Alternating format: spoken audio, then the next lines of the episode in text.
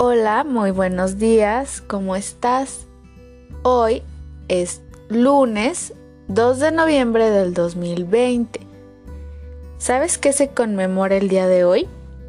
Hoy es Día de Muertos.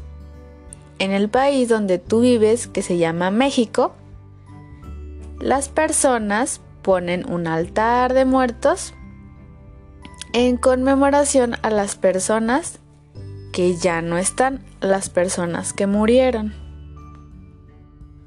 Por eso hoy vas a decorar tu calaverita de azúcar.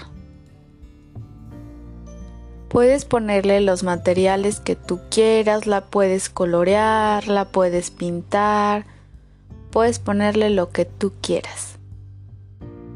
Esta va a ser la primera actividad que vamos a realizar el día de hoy. Te voy a mandar música, para que mientras estés decorando tu calaverita la escuches, ¿ok?